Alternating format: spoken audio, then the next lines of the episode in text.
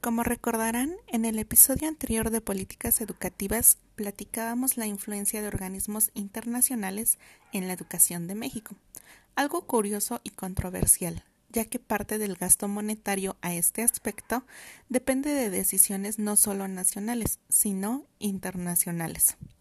A manera de macroestructura a nivel nacional, la SEP y el Gobierno nacional y en ocasiones Gobierno estatal han implementado una serie de programas federales con el fin de mejorar las políticas educativas, atender el rezago, mejorar el aprovechamiento académico, mejorar la infraestructura de los espacios educativos, monitorear la calidad de la enseñanza, entre otros aspectos.